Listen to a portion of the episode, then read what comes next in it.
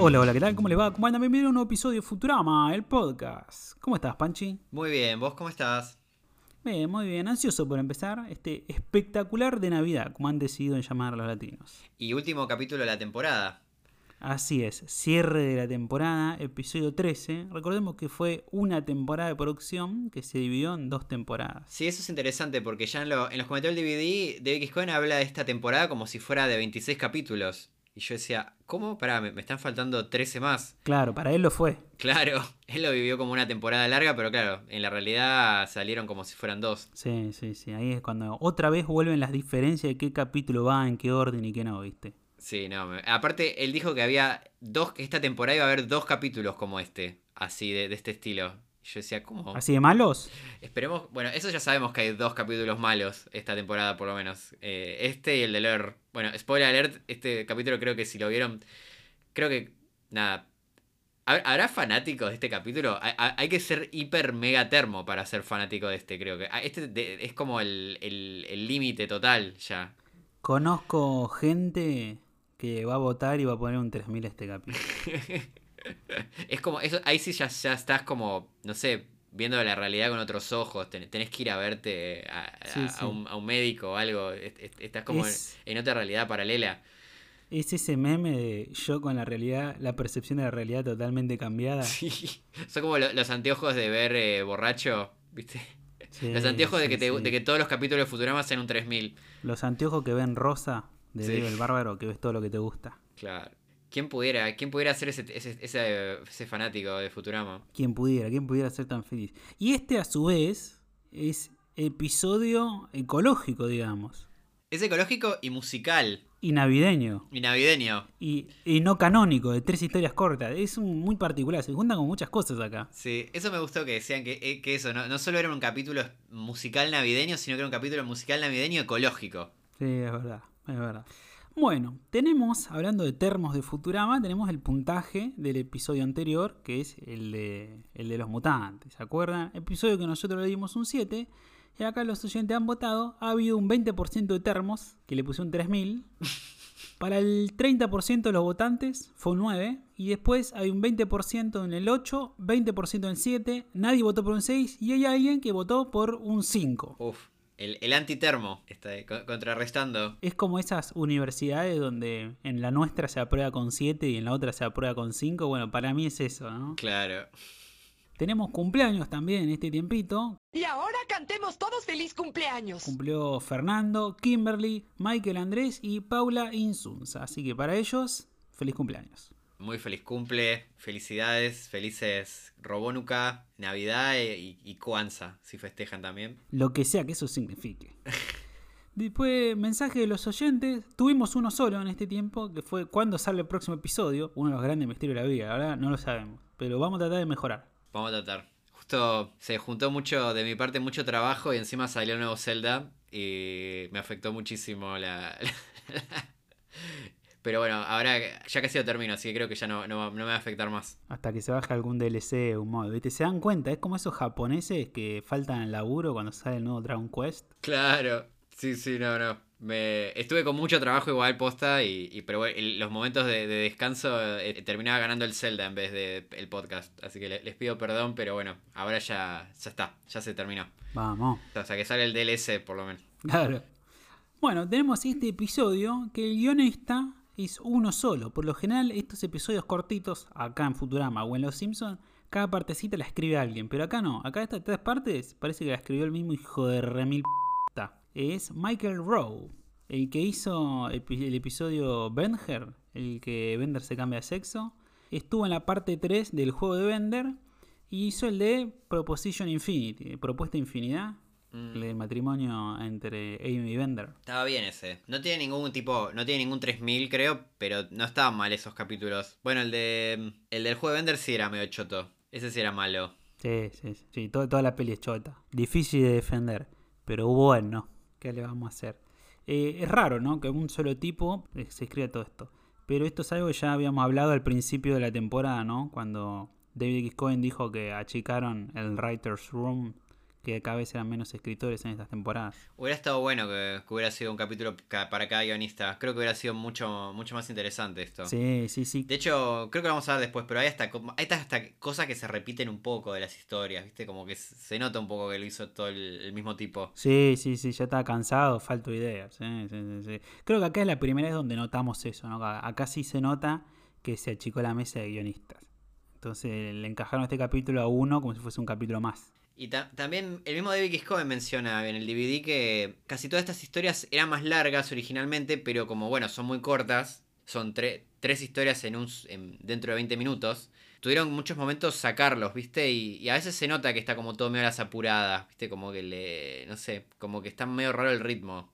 Como que se nota que sacaron cosas. Incluso hay un momento en uno de los capítulos que, nada, en un momento se ve una cebra, no sabes bien por qué, y Matt Groening dice, mismo, Matt Groening dice, che, esto se siente como un chiste que cortamos, ¿no? Uh, Y, y ni, ni se acordaba de cuando decía sí, creo que sí, pero ya ni, ni, ni se acordaban de qué era, ¿viste? Y como que quedó ahí raro, ¿viste? Y lo, ves- lo ves y no entendés por qué hay una cebra, ¿viste? Se nota ahí eh, eso, que está sal- salió medio mal y a las apuradas esto parece, como mal, no sé, hay como algo extraño. Claro. Aparte es raro, ¿viste? Porque en los comentarios del Divina va a estar diciendo, sí, fue el hijo de puta este que no hizo todo mal.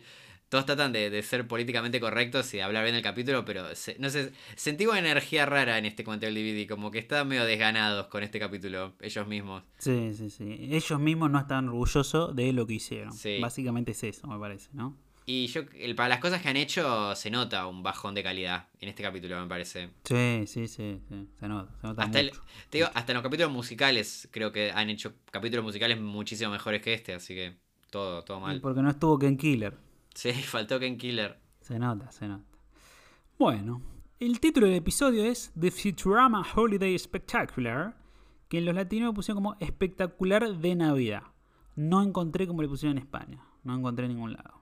Estrenó el 21 de noviembre de 2010 y el título podría ser una parodia al infame The Star Wars Holiday Special, que fue una peli especial para televisión que es tan pero tan mala que se transmitió una única vez en 1978 y desde ese entonces jamás volvió a salir al aire.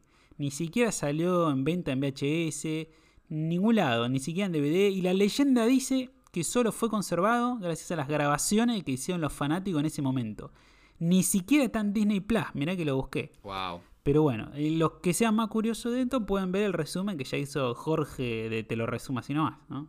Y del Cinso Podcast, por supuesto. No, es como irónico que trataron de hacer una parodia de esto, de que es como lo peor que hizo Star Wars, y terminaron haciendo lo peor que hizo Futurama, ¿no? Sí, sí, sí, no lo había pensado. Como que le salió el tiro por la culata un poco. Sí, le salió muy bien el homenaje. Fue un homenaje demasiado fiel. Va a terminar, va a terminar saliendo, ¿viste? Lo- Va a terminar, no lo vas a encontrar en ningún lado después, no lo encontrás en ningún DVD, en, en, en- lo, bajan de Star Plus, ¿viste? Este episodio no existe, solo está el podcast, ¿viste? Es como el capítulo de Michael Jackson de Los Simpsons, ¿viste? Uh. na- nadie lo vio, desapareció. Pero ese desapareció hace mucho tiempo, desde antes de la cancelación, desde antes que muriera. Ese, ese yo nunca lo vi. En, en la tele lo daban en su momento y después creo que no, no sé en qué momento, ya cu- cuando empezaban los rumores y la- los, los alegatos contra Michael Jackson, ahí medio que lo, lo sacaron.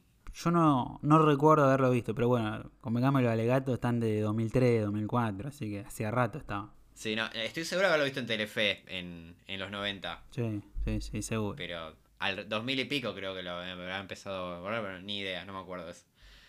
¿Qué más podés decirnos de este episodio, Panchi? Contame. Esto es- empezó porque David X. Cohen se preguntaba, tipo, si habría que hacer una antología de interés Ajá. para esta temporada, ¿viste? Que bueno, viste, como los capítulos de antología de interés básicamente son como también tres historias distintas en un mismo capítulo, que suelen ser más alocadas, ¿viste? Que la historia de siempre, como que son más de romper las reglas. Son medio como, como el especial de Navidad de los Simpsons un poco. Y bueno, entonces se preguntaban si hacerlo o no. Y dijeron, bueno, lo vamos a hacer, pero no se va a llamar antología de interés, sino que va a tener otra temática. Entonces, este, por ejemplo, fue el especial navideño de Futurama con tres historias. Claro. En esos episodios de Antología de Interés también se dan la libertad de ser aún más alocado, o de cambiar un poco la personalidad de un personaje, ¿no? Como el de Lila asesina. Claro, sí, muere- mu- pueden morir personajes. Eh, es como, son como capítulos no canon, ¿no? Sí, no canónico, es verdad. Y bueno, nada, y ahí contaban esto, ¿no? Que este, el, este capítulo, el 13, eh, va a ser el... eh, está así como... la- el- lo que une a las historias es la, la Navidad y la religión, ¿no? Cada capítulo eh, va a estar centrado en una religión diferente que, que hemos visto en Futurama. Y el próximo capítulo, que va a ser el, teóricamente, según ellos, el 26, o sea que el 13 de la próxima temporada, va a te- van a ser tres capítulos también con esta temática, pero alrededor de otro tema que no, no dicen, Ok. que ya veremos. Que esperemos que sea mejor que este.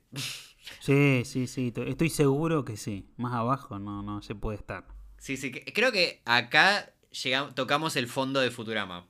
Creo que esto es lo peor. Eh, a- al punto que hasta lo veo con un poco de cariño el, el capítulo que nos parecía el peor, el de leer. Ahora te digo, creo que parece como muchísimo mejor comparado con este. Sí, sí, sí. Lo veo sí. con otros ojos. Sí, sí, sí, to- totalmente, totalmente. No, no, no.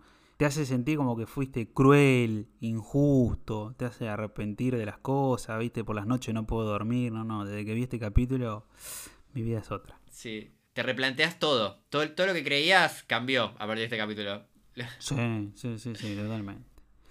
Bueno, tenemos invitados, tenemos a Al Gore y a Julio, que cada uno va a ser el personaje que interpretan. Julio a Juan Sabot y Al Gore a Al Gore.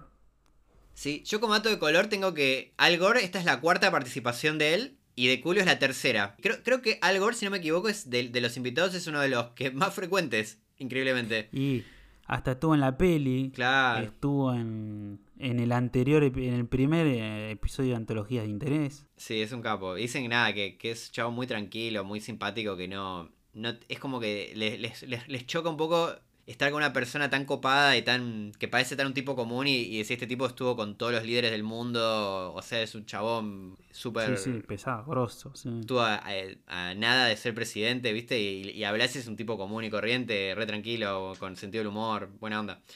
Tipazo, lo que se dice un tipazo. Sí. Tenemos la frase inicio del capítulo. Time Travelers, only 331 shopping days till last Xmas, ¿no? Lo tradujeron los latinos como viajeros, les quedan 331 días de compras. Está bastante bien, ¿no? Está bastante bien. Dibujo retro no hay, pero tenemos sponsor, que hacía hace un tiempito no teníamos, que en este caso son nueces con cáscara Gunderson, ¿no? Gunderson Unshelled Nuts, ¿no? Sin- las nueces sin romper sería, ¿no? Con cáscara, Unshelled. Y parece que esto, viste, aparece varias veces a lo largo del capítulo, este sponsor, porque parece que parodia a esos sponsors que estaban en los especiales navideños de las series de la década de 60, donde era muy insistente y era alevoso el sponsorio, te aparecía el logo en todos lados. Parece que acá a propósito están parodiando eso. Sí, me encanta. Algo que me, gustó un detalle, viste, que el, el título es, viste, como que bien grande el sponsor y chiquito dice eh, con la participación especial de Futurama. Como invi- un Sí, invita- sí, el sí. invitado Futurama. Es como Es más de Gunderson que de Futurama, sí, sí, sí. totalmente secundario, sí. Bueno, ¿te parece si arrancamos con el capítulo? Dale, vamos.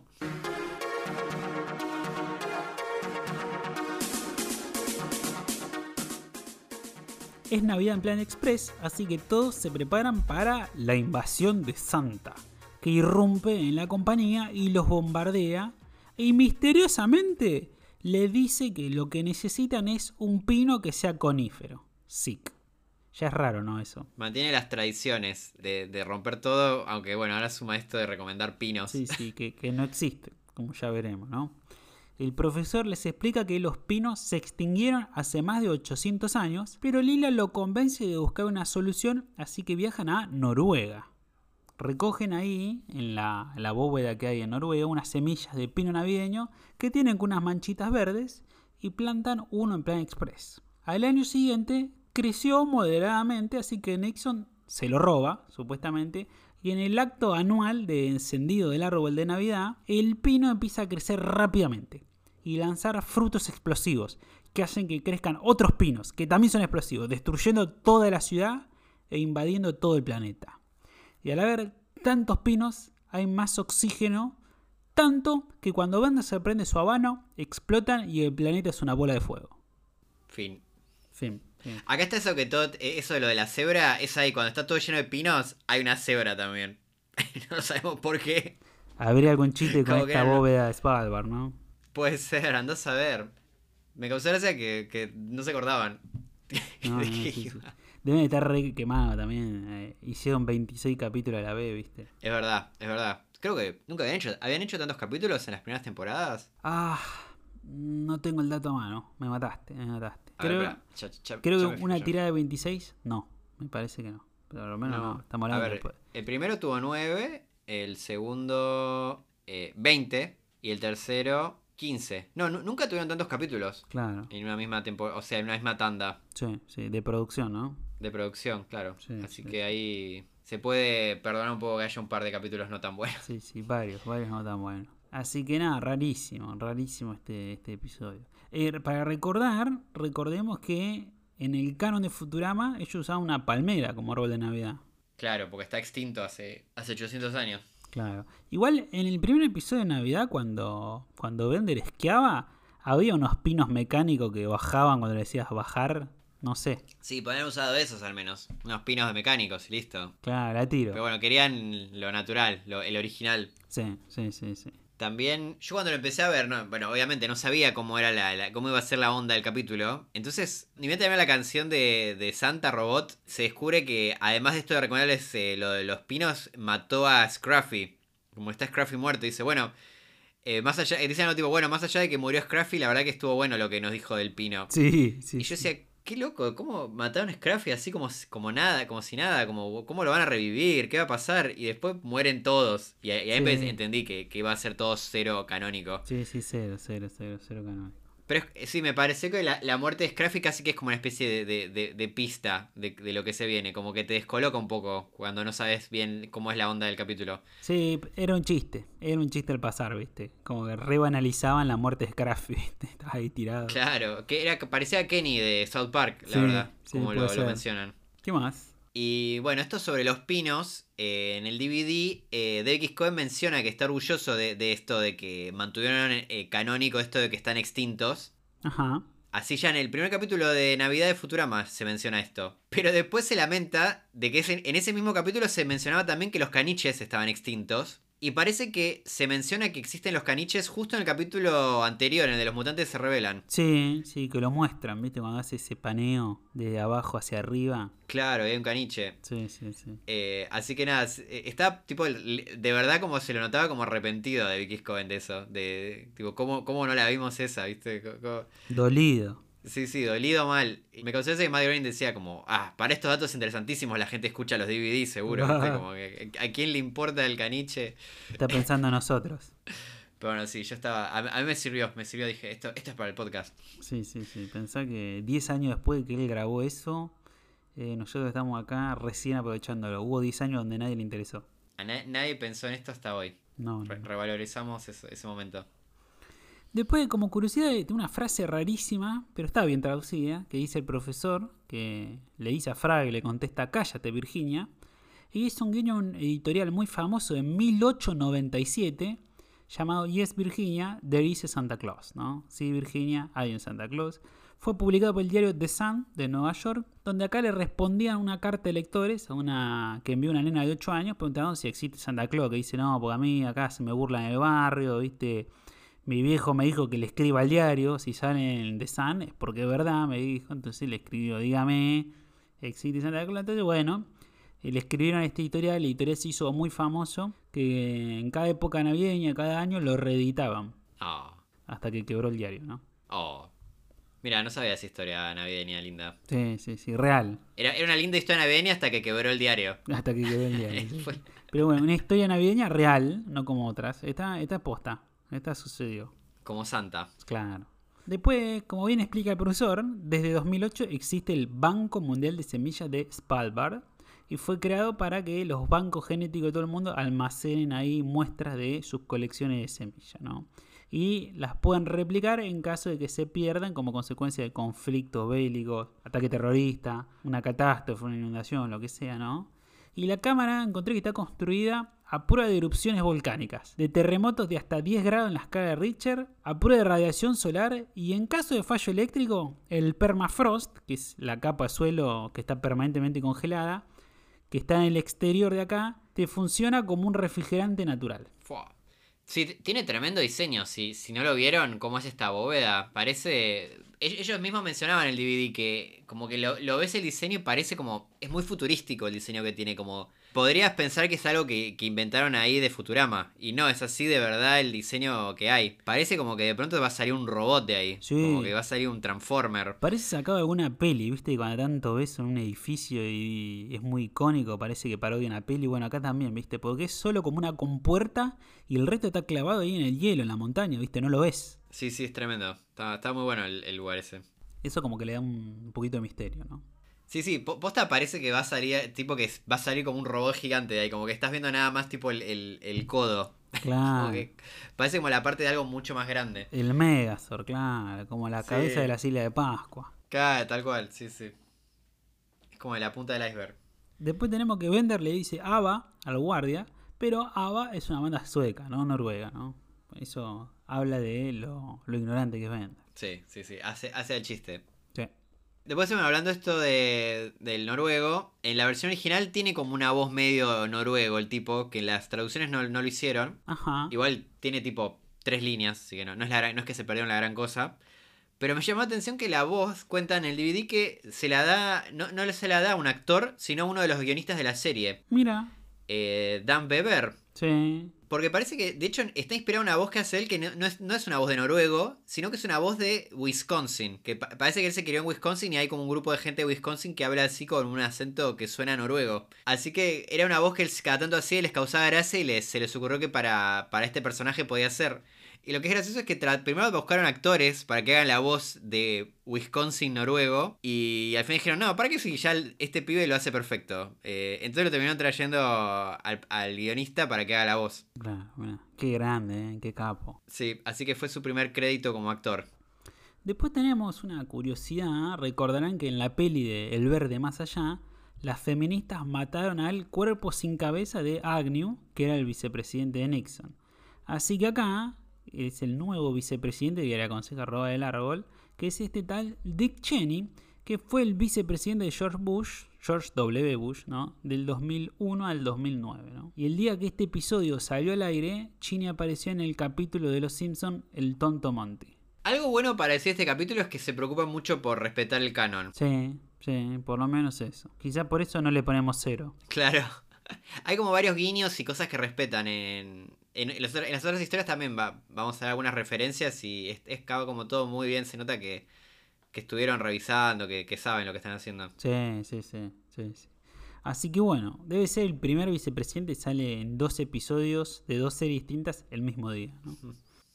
Y después tenemos un momento de la canción que dicen, y Kringlebot solo ha venido a darnos miedo aquí. Y estuvimos buscando a ver qué carajo es Kringlebot y encontramos que se refiere a Chris Kringle, el niño Jesús, que en algunos países es quien entrega los regalos en vez de Santa Claus, ¿no? Qué bizarro eso, ¿no? Ah, Yo eh, re- recién pensaba como qué raro que crea, o sea, ¿cómo funciona? Como que Jesús no... Hay gente que cree que no solo vuelve Jesús a la tierra, sino que vuelve con forma de niño. Es como rarísimo. Sí, no sé, no sé bien cómo es la, la festividad, pero en vez de que venga, en vez de que aparezca Santa Claus, viene el niño Jesús a traer regalos y después se va a su planeta. O sea que en- para algunos países Jesús revive una vez por año en forma de niño que trae regalos. No sé, no sé, habría, habría que preguntar a algún país así luterano, no sé. Si hay, hay algún termo de, de Jesús que nos explique. Claro. Bueno, hay muchos oyentes que nos escuchan de todas partes de Latinoamérica, quizás es común en alguno de esos países, o quizás sucedió, no sé, no sé, la tiro. Sí, que nos cuente. Si, si alguno recibió regalos del niño Jesús, que, no, que nos cuente cómo, cómo es la, la- la experiencia. Bueno, la siguiente historia es en Planet Express. Bender está enojado con que celebren las festividades humanas, pero no las robots. Quiere festejar Robánuca. Y para eso necesita mucho aceite, para que las robomujerzuelas peleen durante seis semanas. Necesitan exactamente aceite de petróleo, pero el petróleo se acabó en todo el mundo y no existe más. Entonces ahí Bender apela a la lástima y ahí el profesor le dice que puede haber una minúscula cantidad de petróleo en las profundidades. Entonces excavan atravesando la tierra lo más profundo que pueden y ahí Bender le exige máxima potencia y esto es un riesgo porque tanta presión podría destruir la nave. Pero finalmente el profesor accede porque Bender no aplica la lástima. Llegan tan profundo que son aplastados todos, salvo Bender, que sobrevive 500 millones de años, lo suficiente para que sus amigos se conviertan en petróleo. Entonces ahí vuelve a superficie con el aceite de petróleo y se encuentra con las robomujerzuelas aún luchando. Todo el aceite que había aplicado en ese momento había durado 500 millones de años y murieron en vano sus amigos. Qué porquería. Sí. Pero fue un milagro. Fue un milagro que duró mucho más de lo que debía el, el aceite. eh, Sí. El petróleo este. Eso hace referencia. Es una parodia que estuvieron. Que, que el aceite duró. Espera que lo busco bien para, para no, no decir cualquier cosa. Acá. La tradición judía habla del milagro del aceite que ocurrió cuando fue destruido el primer templo de Jerusalén. Solo había aceite para que la llama estuviera encendida un día, pero duró ocho. Y por eso esta celebración dura estos mismos ocho días, de lo de las ocho velas, Ah, la menora, sí. la menora. Y viene de ahí, bueno, acá tenía para durar, ¿cu- ¿cuánto era? Eh, Seis semanas. seis semanas y duró eh, 500 millones de años. Mira, no la conocía esa. Que soy un pésimo judío, changos. Qué mal. Mira, no, no me van a dejar hacer chiste de judío ahora. Los dos somos me- medio judíos, somos café con leche. Sí, Tenemos sí, sí. eh, padre judío y madre, madre católica. Sí, sí, sí. Exacto. Y no sabemos nada de ninguna de las dos. No, no, no, no, bueno, me mandaron al colegio católico, eso sí. Ah, eso sabes, no, sabes más que yo entonces. Bueno, qué capítulo nefasto, la verdad, ¿eh? Eso de que llega y estaban ahí luchando y al final todo fue en vano, ¿viste? Es malo, malo. Igual, bueno, qué sé yo, es, el, es parodia a esto, a esta tradición, qué sé yo. Sí, sí, lo entiendo. O sea, eh, tiene todo el tiempo esta cosa de que, como que él dice que no, que no tiene nada que ver con, con el judaísmo, pero es tipo todo lo del ro- eh, de Robánuca está como inspirado en el judaísmo, ¿viste? Todo, todo, Sí, todo suena judío. sí. Las sí, cosas que. mm, la- los nombres, todo. Sí, sí, tampoco aparece acá el zombie de Chanuka, que ya había aparecido en las películas, ¿no? Que, que bueno, Sí. que la voz la hacía Mark Hamill. Tiene sus, sus cosas, sus venderismos, ¿no? Como lo de las mujeres luchando en aceite, por ejemplo. Claro. Eso creo que no está en la Biblia, que yo sepa. No, no, no. Le iría mucho mejor, capaz, a, la- a las religiones si tuvieran esto, estas, tra- estas tradiciones de, de vender. Claro. Sería más popular, olvidate, olvidate. Sería- serían recancelables también. Tenemos de curiosidad que durante la canción en la que explica Robano acá, ¿viste? Fray toca el olorófono. Está bueno eso, un detallito. ah, sí, sí. Está bueno eso. Que ca- cada, persona toca un instrumento que medio que tiene que ver con, con- que los hemos visto tocar ya. Después tenemos el vino que toma Amy, que es el Robo Shewitz, que parodia al vino Manischewitz, que suele ser muy popular durante el Pesaj. Ah, mira. Eso sí que no sabía. Después otra cosa, es que no es casualidad que estas robo mujerzuelas se llaman Ruth y Esther, ¿no? Pues son nombres recontra judíos. Ruth era la bisabuela del rey David y Esther era, escuchá, la reina judía de Persia, la favorita de Jerjes al que convenció que autorizara a los judíos a asesinar miles de persas, hombres, mujeres y niños y ancianos en un sangriento ritual. Fua, tipaza, loco. Tranqui, Esther. Sí, sí, sí, no se va con vuelta, ¿eh? Igual, viste, pu- puede ser, viste, como que te difaman después de mil años, viste, como la- Ah, me, gustaría conocer la, el- la historia desde el lado de Esther. A ver cómo fue. Sí, sí, sí. Por ahí era una more real de ese entonces, ¿viste? No sé. Después tenemos que esto que está muy bueno, que Bender no puede usar el aceite de ballena o de ardilla que le ofrecen ahí en el negocio porque dice no son kosher. Estoy buscando, bueno, los alimentos kosher son los que están permitidos dentro, para que los judíos coman dentro de los judíos ortodoxos, ¿no? Porque cumplen los preceptos de la Torah. Y estoy investigando y un poco es verdad que esto de la ardilla no es kosher porque es un roedor y está prohibido comerlo. Y en cuanto a los animales acuáticos, tienen que tener aletas y escamas, así que la ballena tampoco es kosher. Así que es verdad lo que dice Bender. Bien. ¿Qué, qué nivel de investigación? Después vuelve a aparecer el aceite Monville, que ya había aparecido en las películas, ¿no? Sí. De la empresa mamá. Después Ruth dice que no va a luchar en seco, que ella estudió en Vassar. Estuve buscando y es una universidad privada de Nueva York, muy cheta. Es gracioso la, la contradicción esa. De las robots eh, con- eh, que vayan a estudiar a una universidad para hacer eso. Sí, sí, sí, no. Es, eh, es un ritual. Fue a una universidad para estudiar ese ritual, sí, sí. Y que encima tiene es como estar en lodo, ¿viste? Cualquiera, cualquiera. Tiene que ir a la universidad para eso. Como, no, no, mírame aceite. Yo estudié en Bazar, loco. Claro. Sí, sí, sí. Después cuando viajan a toda potencia hay un chiste intraducible y tampoco es tan bueno, así que lo ponemos acá, que Lila dice acelerando los engranes Batchman. En inglés dice setting Batchman Turners to overdrive. Y es un guiño una banda de los 70s que se llama Batchman Turner Overdrive, que está fundada por tres hermanos Batchman y el bajista es Turner. Era chiste para, para casi nadie. Y muy de las 70, ¿viste? Chiste. Y aparte intraducible mal. Sí, no, no, imposible. Imposible, no. No se puede. Después sigue el chiste recurrente de Hermes comiendo manwich o sándwiches. En este caso es un sándwich helado, ¿no? Está bien, cuenta, cuenta como sándwich. ¿Es kosher el manwich? Seguro, seguro, seguro. Después, cuando Bender llega a la superficie, las ve luchar y se va tras el esqueleto del mono, ¿viste? Que era como el árbitro de la pelea cuando arrancó. Sí. Y después tenemos esto de que en el episodio 5 de la primera temporada, el de Temor a un Planeta Robot, que es en el que Bender, viste, inventa lo del Robanuca para no tener que trabajar. Sí, está bueno, viste, cuando canta la canción, él mismo va diciendo que es todo inventado, viste, como que a veces dice cosas para, para hacer tiempo para que se le sigan ocurriendo, viste, que las tradiciones del Robanuca. Sí, está, está muy bueno eso. Porque aparte, a este al ser un episodio no canónico, podía haber inventado cualquier cosa, se podía haber cagado en ese, en ese canon, pero a la vez fue canónico. Sí, sí, es no canónico, pero respeta el canon anterior, a la rajatabla. Sí, sí, sí, sí. Bueno. A ver si el tercer capítulo es, mejora. Venimos dos flogelis. Veamos. A ver si se da. A ver si se da un milagro navideño. Uh, a ver, a ver. Todos van a la casa de Hermes y su familia a celebrar Kwanzaa.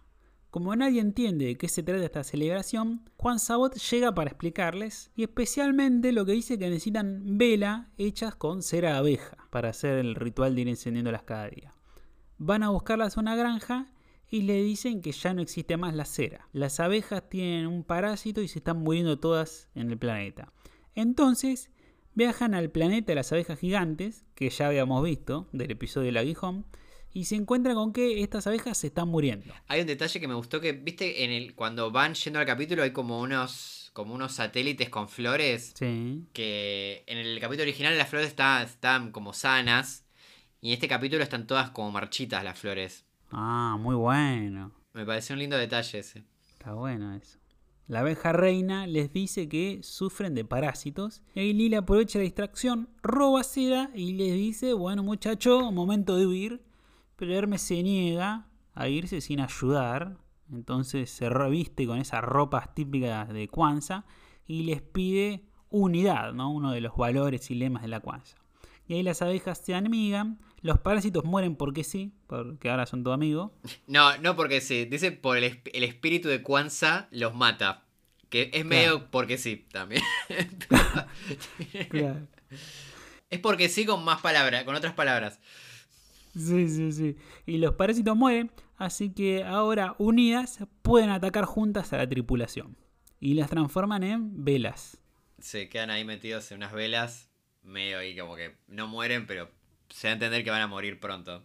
Y sí, y sí. Sí, sí, sí. Les prende ahí la velita, todo. Me gusta que en un momento aparece Juan Sabot, se escucha de fondo como que aparece y dice, ah, estamos salvados y se escucha como los ruidos de aguijones y, murió en, dos minutos. Así que Juan Sabot también muere este capítulo. Es como, es como el chiste de Scruffy ese también, porque dice, ahí está Juan Sabot, nos va a salvar. Ay, maldaron a Juan Sabot. Sí, sí, sí. Hay, hay como varias cosas similares en las historias. Sí, sí, sí, sí.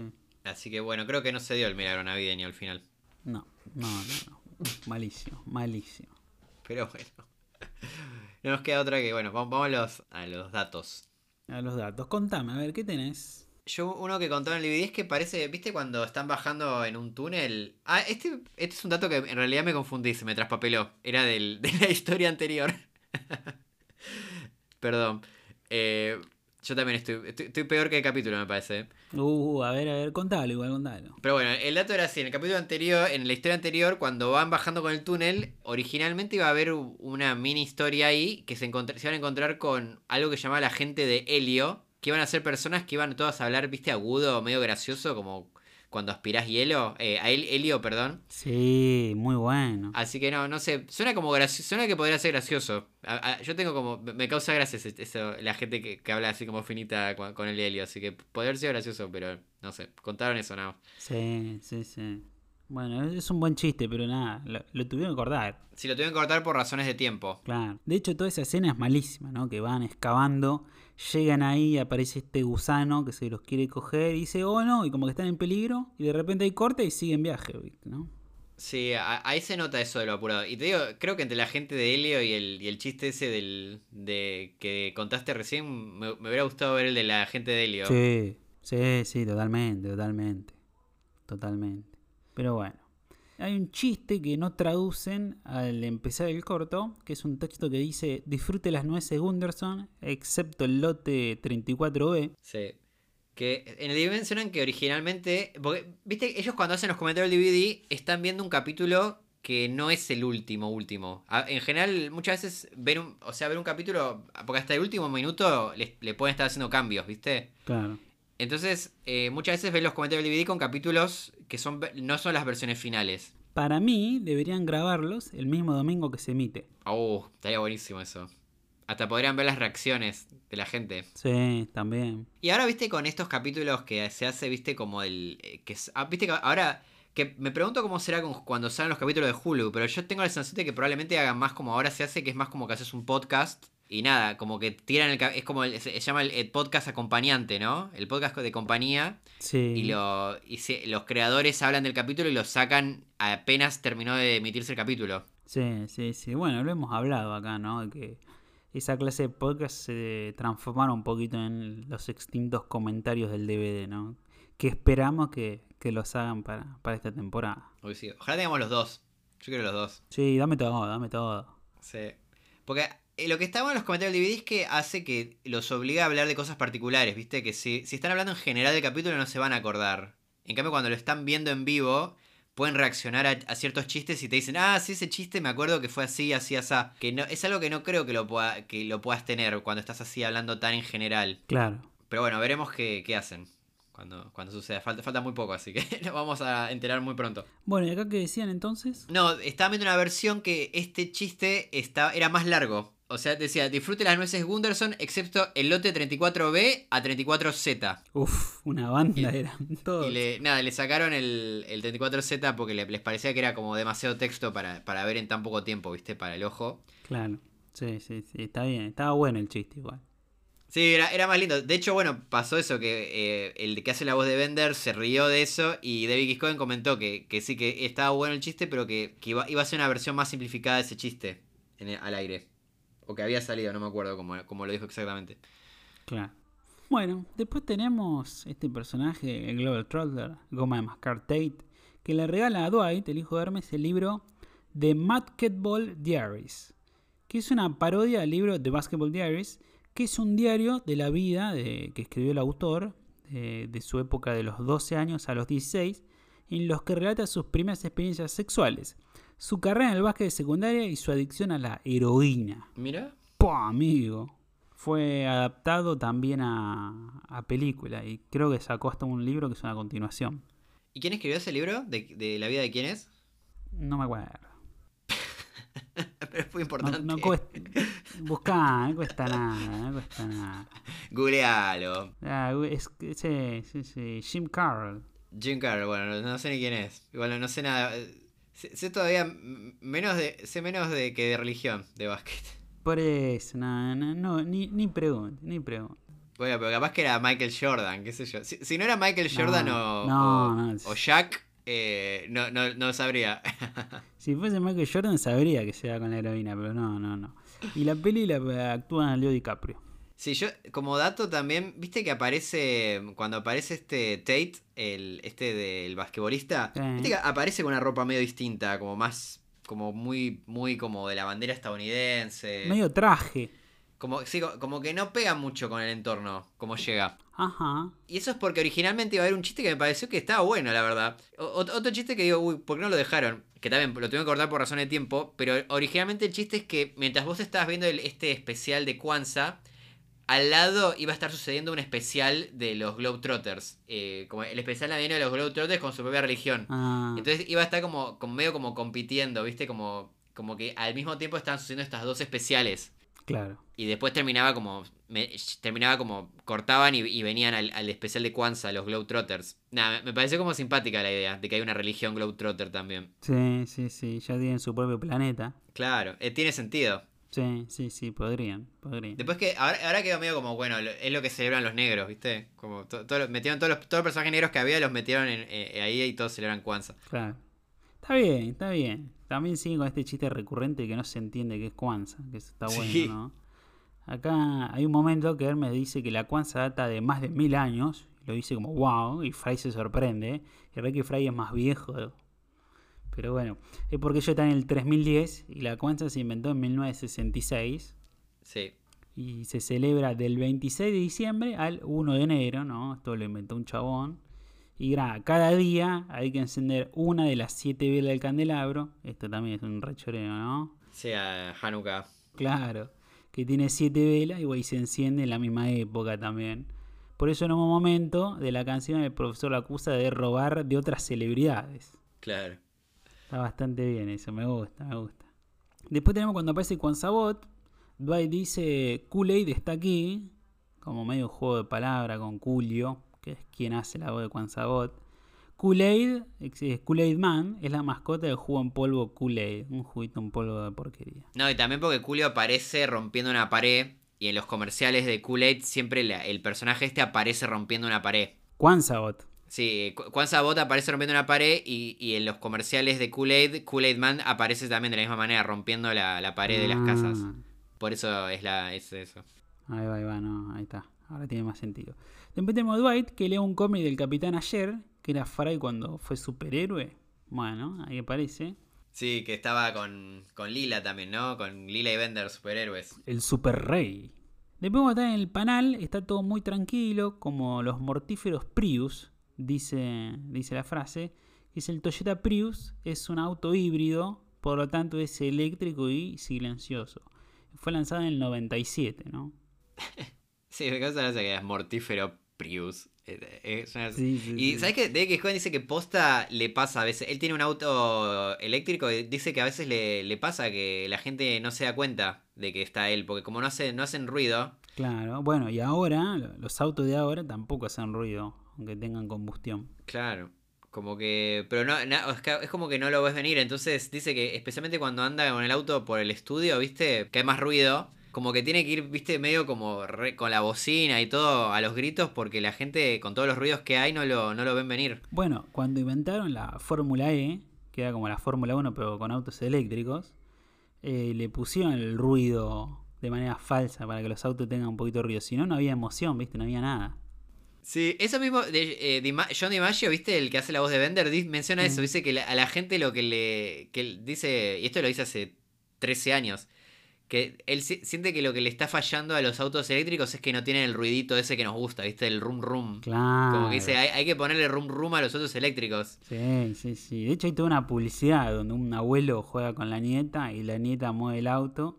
Y él agarraba un auto viejo y le hacía brum, brum. Y la nieta le decía que no, que no, no hace ruido el auto.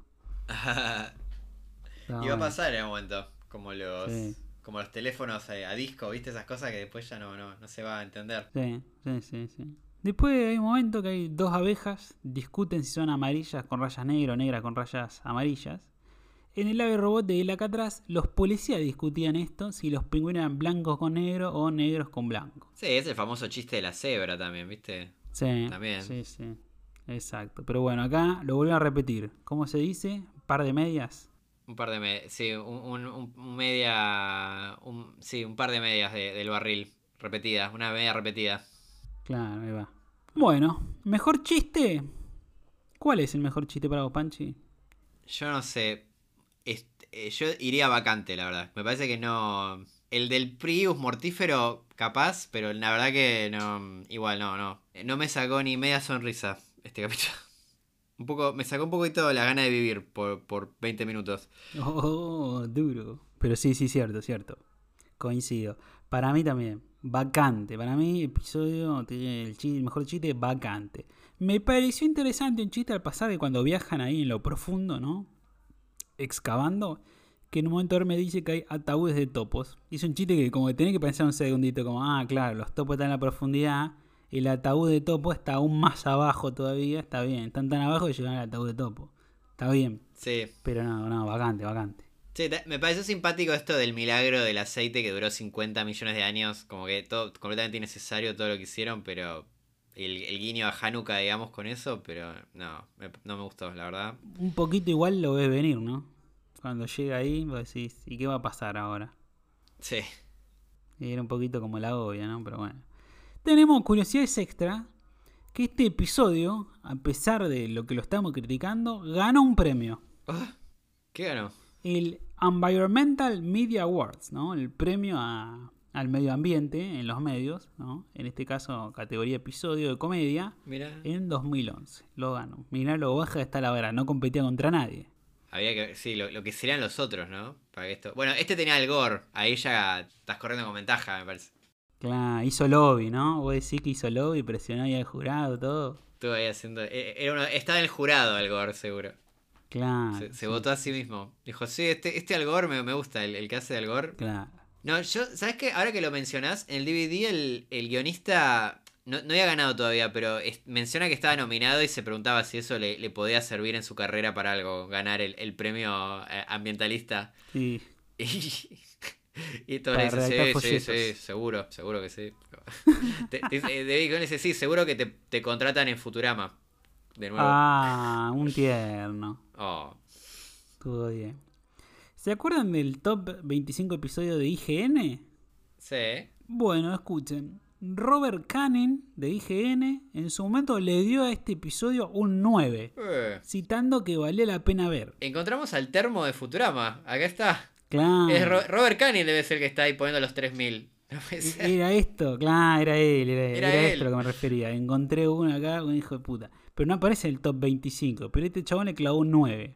Y explicó que el segmento más débil de la serie fue cuando el robot Santa hizo acto de presencia para ayudar a cantar acerca de las tradiciones de la fiesta, pero elogió a los dos segmentos que terminan el programa, ¿no? Mm. No puedo estar más en desacuerdo. Coincido que me parece que el, el primer segmento es el más flojo de los tres. Pero me parecen muy flojos los tres igual. Coincido que cuando Robot Santa es la parte floja. Es una parte, al igual que todo el capítulo. Claro. Al igual que todo, que todos 20 minutos de, de Futurama que vimos hoy. Coincido en eso.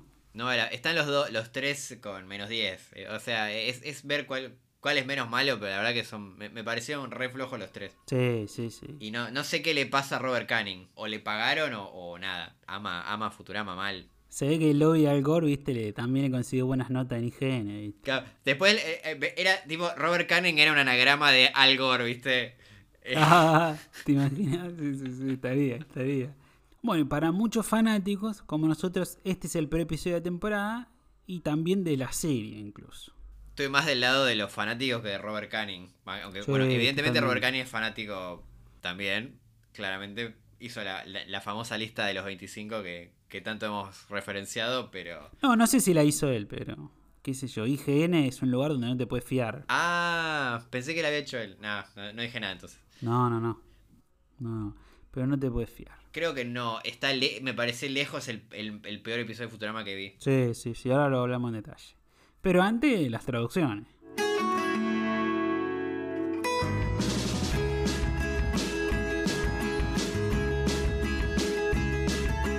Bueno, tenemos la primera, que es cuando mencionan a la época navideña. Recordemos que en inglés dicen Xmas, como que la Navidad, Christmas, ya no existe, ahora es con X, Xmas. Y es esto que festeja, ¿no? Esto ya se había hablado al principio, en el primer episodio navideño. Entonces acá cuando lo menciona, en latino dice, ah, en la época navideña. Pero en España le dicen, ah, estamos en Pascuax, con X. Y va a mencionar Pascuax todo el capítulo, todo el segmento, todo, todo, todo. Incluso los otros segmentos cuando mencionan también. Ah, las tres momentos son Pascuax. Todo. O sea, mezcla las religiones también. No, en este segmento y en los dos siguientes, cada vez que menciona la Navidad, Xmas, ellos le van a decir Pascuax. Ah, ok. en todo el capítulo. Es rarísimo eso, porque en los anteriores episodios navideños nunca le dijeron Pascuax. Claro, es como que empezaron a meterlo, a cambiar el canon. O sea, tanto se preocuparon los originales porque no cambie el canon y acá lo, lo cambiaron en un, en un minuto. Y aparte no tiene sentido, porque vos estás viendo que es todo navideño, no tiene nada que ver con Pascua, no hay conejo, no hay chocolate, no hay nada, no tiene nada que ver. Se renota que es navideño, por eso es rarísimo. Y aparte, si querían meter una X, podrían haber puesto Navidax, Claro. Savidad, cualquiera. No, punto contra. Savidad me gusta. Savidad, Savidad, punto contra. O Navixat, no sé. Ah, Yo en su defensa, no creo que sea intencional, pero en su defensa lo que me lo que puedo tomar es que me, me gusta esto, viste, de las religiones, las celebraciones religiosas que pasan con los cuando pasan tipo así miles de años como que empiezan a perder un poco el sentido y o, mismo, no sé, ves que ah, esta, esto antes era se celebraba otra cosa de otra religión, que antes también re- celebraba otra cosa de otra religión, que era el solsticio de no sé qué, eh, como que hay mucho de eso, viste, que se van como Claro, como la Navidad. se terminan mezclando las cosas y los nombres hasta que ya pierde todo sentido. Entonces, que como que no me parece... Me parece que es, es verosímil que en mil años eh, le cambie el nombre y se mezclen las cosas y ya no, no se sepa qué es qué, ¿viste? Como que no me parece que sería tan, tan descabellado que pase. Sí, pero hasta Doxone para mí no hizo toda esa vuelta así pensándolo. No, no creo. Y aparte es como necesario. ¿Por qué no decís Navidad y listo? O, como decías vos, Navidax. Eh, En el original están diciendo Xmas, no, no están diciendo... eh, ¿Cómo se dice en inglés? Eh, Christmas. Ex- no, pero ¿cómo se dice? Easter, ¿no? Ese. Claro, Ixter. Easter. Sí. Punto en contra entonces. Para mí, sí, sí, punto en contra. Después tenemos la canción, ¿no? ¿Qué encontraste acá? No, acá, acá sí, encontré, te digo, un milagro navideño.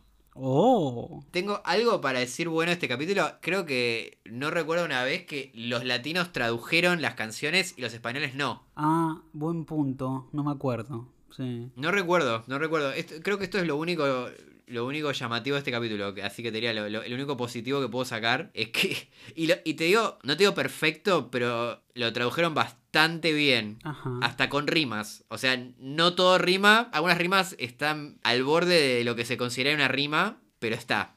Está ahí. Muy bien, muy bien. Te digo algunas cositas que, que vi que, que tradujeron. En tu cabeza mil figuras raras vas a ver cuando un golpe de mi trineo te dé. Muy bien. Eh, bueno, ver de está ahí. No sé si es una rima perfecta, Bien. pero está ahí algo. Ahí está, eh, me parece que está muy bien. Dice: En Navidad todo es antimisil, chalecos, medias de asbesto y un barril. Sí. Ahí, eso sí, es una rima, rima. con- bien. Después, pero esos ornamentos de armamento, eso está lindo también, son muy simples y a los adornos los verán volar por todas partes, simples y partes. Así que bastante bien. Y también rimaron Kwanzaa. E- Eso, eso me sorprendió. Lograron rimar Kwanzaa. Para ornamento y armamento estaba muy buena. Sí, ornamentos de armamento está bueno. Eso está en la canción original igual. Pero está, está bien. Está bien traducido. Ok. Esto me gustó, dice, los siete principios básicos que componen hoy el Kwanzaa, ven, siéntate y escucha, ya verás cómo avanza. Bien, bien. Sí, sí, sí. Me- bien, así que la verdad, son tres canciones que tradujeron, porque era una canción por capítulo. Yo no sé si es o tres puntos a favor para los latinos o tres puntos en contra para los españoles, o ambas. No, no sé vos qué decís. Uh, uh, es buena, Pero es que- buena. creo que en general hacemos así, como que no, no hacemos así tan crudo. Es o uno o el otro en estos casos. Sí, sí, sí. Me parece que son tres puntos a favor de los latinos. Dale, me parece bien. Bien, bien navideño, bien, bien y vamos por el positivo, por la alegría. Claro. por la, la paz. Vino el, el niño Jesús y le regaló tres puntos a, a los latinos. Claro. El Chris Kringle vino. El pequeño Chris Kringle. Después, bueno, en el segmento este de Bender y en el Robano, acá, cuando van a comprar el aceite, y les ofrece los otros dos, el de ardilla y el de ballena, y él le dice que no es kosher. En español dice, basta de rollos, tiene que ser aceite de petróleo. No menciona esto del, del kosher. En latino es, no son kosher, tiene que ser aceite de petróleo. Así que nada, datito, datito. Eliminaron lo del kosher, era un buen chiste, estaba bueno, porque aparte tiene que ver con todo este segmento del judaísmo. Sí, te digo, no sé. Es esas cosas que es, chiqui- es como que decís, ¿por qué no lo dejaste como el original? Es, es esos que me da un poco de bronca de decir, era no tenías que hacer nada. ¿Por, por qué lo cambiaron? Claro, tal cual. Es- es- ca- capaz que una amarilla. No sé si es cara en, contra, pero la verdad que tampoco siento que es como que mató un poco el chiste ese. Sí, sí, como que no supo entender un poquito el universo del que se trataba. Le ponemos la amarilla. Está bien. Dale. Y después tenemos acá este chiste cuando se mete en el túnel y aparece este gusano. ¿Me querés contar qué dice en latino que yo no entendía? sí, porque yo vi que puso que el Rodri en las anotaciones se había puesto el gusano carendón, con un montón de signos de pregunta. Claro. Y no, es el gusano querendón, ¿Y qué es? alguien cariñoso y dado a los mimos o muestra de ternura. Y si ven, bueno, el, el como como que medio que eh, termina como tratando de fornicar con la nave. Sí, sí, copular. Hacer el delicioso, eh, sin distancia. Pero eh, lo, lo hacen medio, medio los perros con las piernas, ¿viste? Cuando están así como calientes. Sí, alzado, sí, sí, sí. Que en, en inglés hay una palabra para eso que es humping. Ajá. Que es, como, es como frotarse, sería, me parece, la palabra. El, creo que si, si querías una traducción, una traducción literal sería el gusano frotador, un poco. Sería este, el, el gusano al- albino frota- frotador. Ok, ok. Y bueno, en español es eh, rarísimo, medio rara también, el gusano zumbador albino. Como que se pierde un poco esto, eh, se, se pierde completamente esto del, de que es medio cariñoso el gusano o que se frota contra las cosas. Claro, porque aparte no tiene alas. No, ¿Cómo También. zumbar? es re raro. Pero aparte, vos, vos lo ves. No es, que, no es que te dice, no, es el gusano carendón y la nave se empieza a mover y no te muestra el gusano y vos ya te imaginas que se está agarchando la nave. No, no, acá te muestra el gusano y no tiene, no tiene alas. No, no, rarísimo. Muy raro. Yo creo que esta es otra amarilla punto en contra, me parece. Sí, yo creo que es amarilla, me parece. Sí. Pero qué chiste feo igual este, ¿eh? En el original, qué chiste feo, ¿viste? Rara vez Futuyama es tan burdo, ¿viste? Como que este es otro tipo de humor, como acá corrieron un poquito las líneas, ¿no? Si igual tiene uno todavía peor para mí, que cada vez que lo veo me da asco, que es el de la vieja con las abejas, que est- eh, como que se abre de piernas y les dice si quieren probar su miel. No, sí, directo del panal, sí, sí, estuvo bueno ese. A mí no me gustó, me pareció como... me, me, me dio como asco. Medio la peli Bajos Instintos, ¿eh? Sí, sí, sí, sí. Aparte la frase que tira, para dar la miel y panal, sí. Qué loco, bueno, acá, acá tuvimos distintas reacciones, porque a, a mí me parece que me- me- no me gustó nada ese chiste, me pareció como de- también de- como muy, muy burdo para Futurama. Pero, Eh. pero está en personaje porque es la vieja prostituta, Petunia, ¿viste? Nah, sí, Está. ya sé. sí. Pero sí, no, no me gustó. Igual que es lo que se espera una reacción, se espera eso, que te dé un poco de rechazo, así que, o sea, lo sí, logró. sí, sí, sí, sí, lo hizo bien. Además, mejor chiste del capítulo. No, mentira. Eh.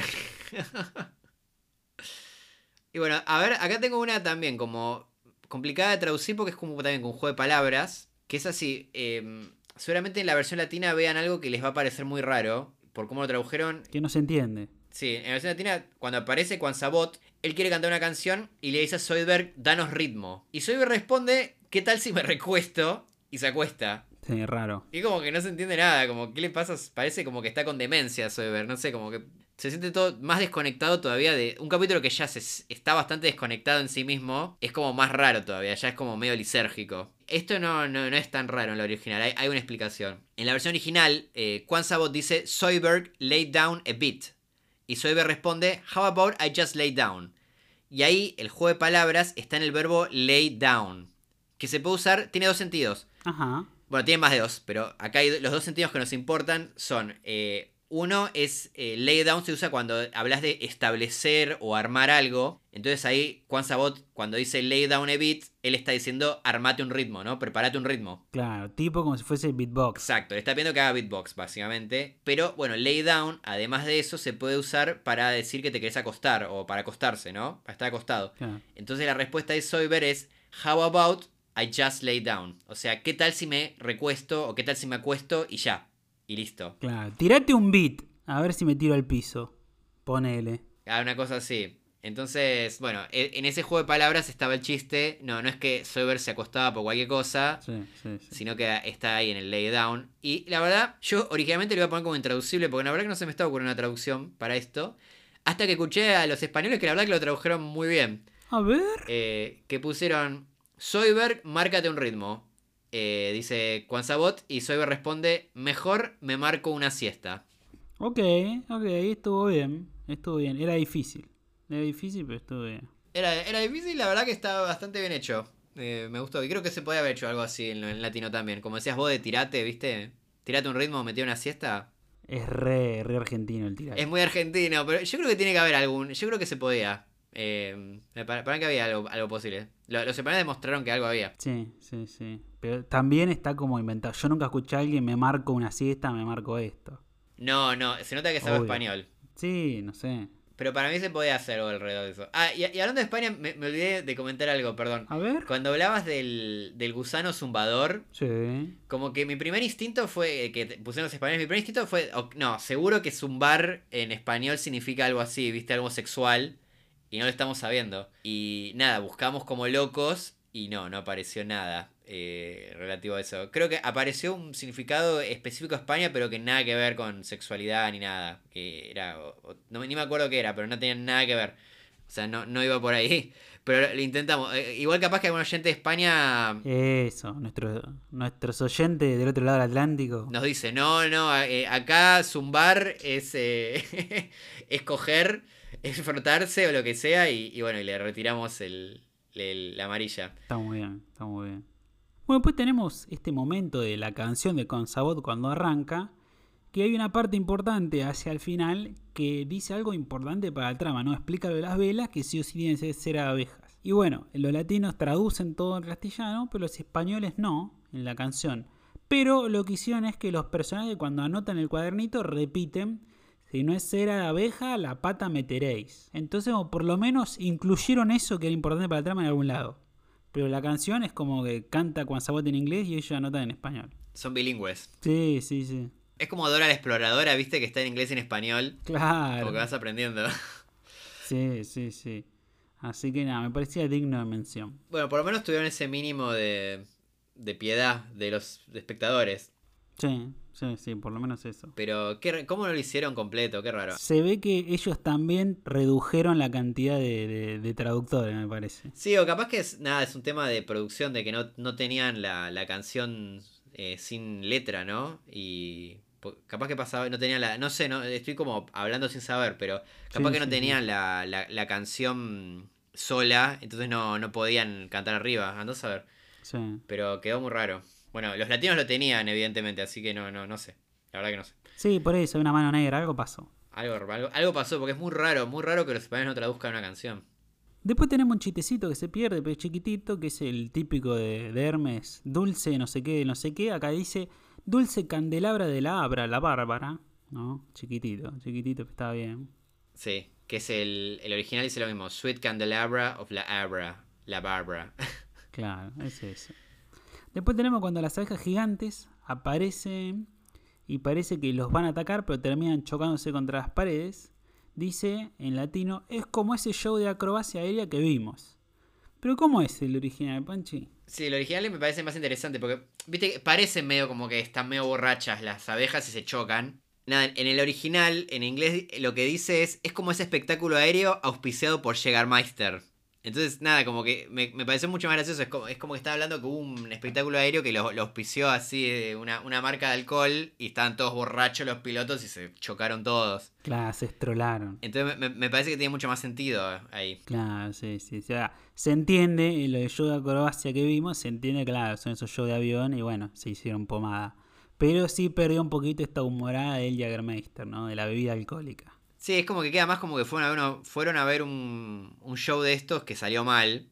Pero me parece que sin el esto de que esté auspiciado por una marca de alcohol no, no es gracioso. Es como, es como que está hablando. Uy, uy, ¿te acuerdas de esa tragedia horrible que vimos hace poco? Sí, sí, sí, sí. Como que no hay chiste.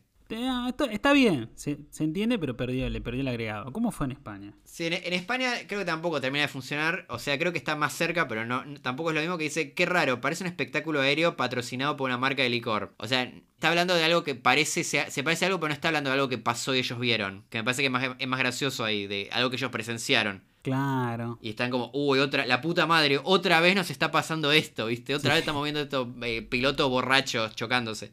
Creo que eso es más gracioso. Sí. Sí, tendría que haberle puesto como me recuerda a ese espectáculo que vimos, patrocinado por una marca de licor. Como eh, le falta eso, ¿no? La referencia a algo que vivieron. Exacto. Sí. Sí, sí, sí. Pero está bien, bueno, era un chistecito extra. Es medio, pa- parece un chiste de padre familia, ¿no? Como, oh, me recuerda eso. Trrr, Flashback. Eh, lo- Ah, mira, puede ser. Usted sabe que a mí no, no soy fanático para el familia. Sí, pero tiene mucho ese humor, ¿viste? Como de, ¿te acordás de eso? O es como esa vez y, y lo, y ves tipo un gag rápido de, Sí. de ese chiste. Y después llegamos a la última, que no hace falta ninguna traducción ni nada, pero es un momento Argentina. Que es que en la versión latina, cuando pregunta a Bender ahí, creo, por la, la abeja reina, dice la abeja reina, la enorme, gorda, fea, de ojos boludos, tórax peludo. Me pongo de pie. ¿Bender es argentino? Supuestamente era mexicano, pero acá dijo ojos boludos. Todos son argentinos ahora. Así que nada, eh, digno de mención, digno de mención eso. Vamos, otra referencia para Argentina, viejo. Claro, Bender era, argentino. Es mexicano argentino. Ahora, Nos lo, nos lo apropiamos. Claro.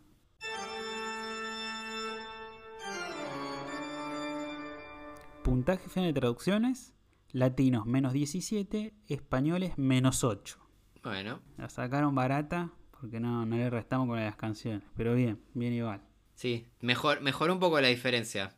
Eh, sigue siendo una gran diferencia, pero por lo menos ya no es tan paliza como el- la semana pasada. Claro, 9 puntos. 9 puntos, antes había 13. Ojo.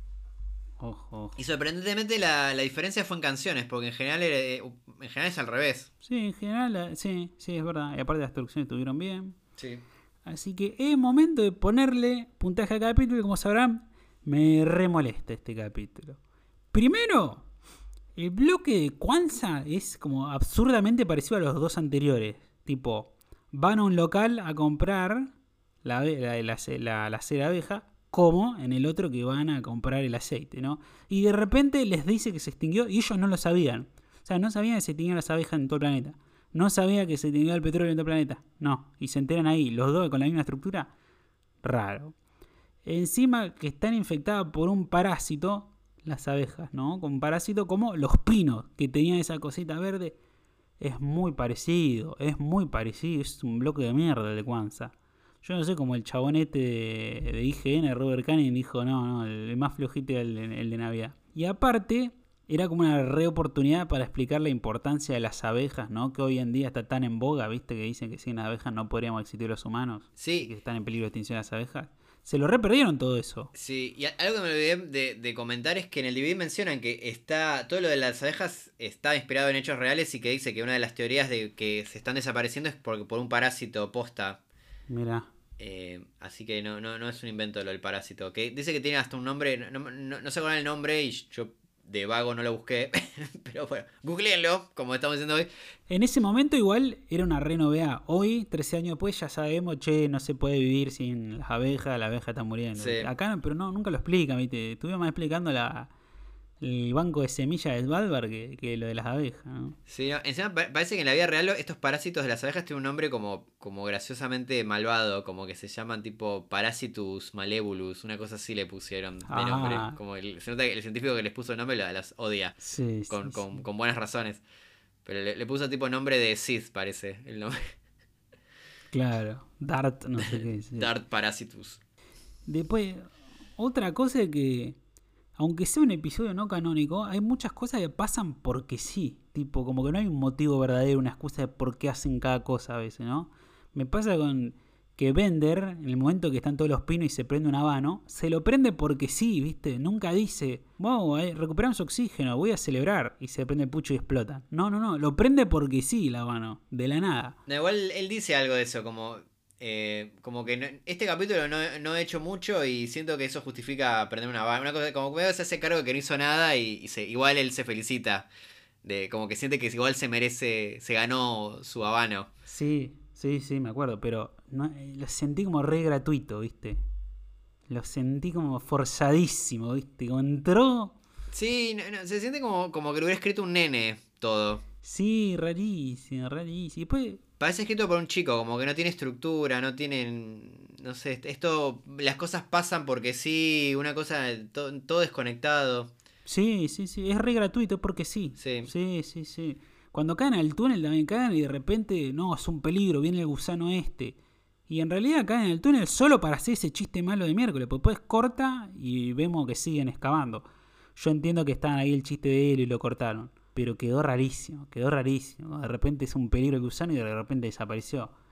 Eh, malísimo. Se siente muy improvisado todo. Sí. Como, como así, como que lo, lo escribió en una tarde, parece. No, no sé, como que se siente como que le faltaron idas y vueltas, revisiones. No, no sé, hay como algo raro. Sí. Más que cortar un montón de momentos, Sí, parece. sí, sí. Entonces, pero bueno, ¿Sabes qué me da bronca? Que siento que podría haber sido un buen capítulo. Porque me- conceptualmente me parece que está genial esto de hacer como el especial navideño y que cada uno sea alrededor de una religión que, digamos, que estamos.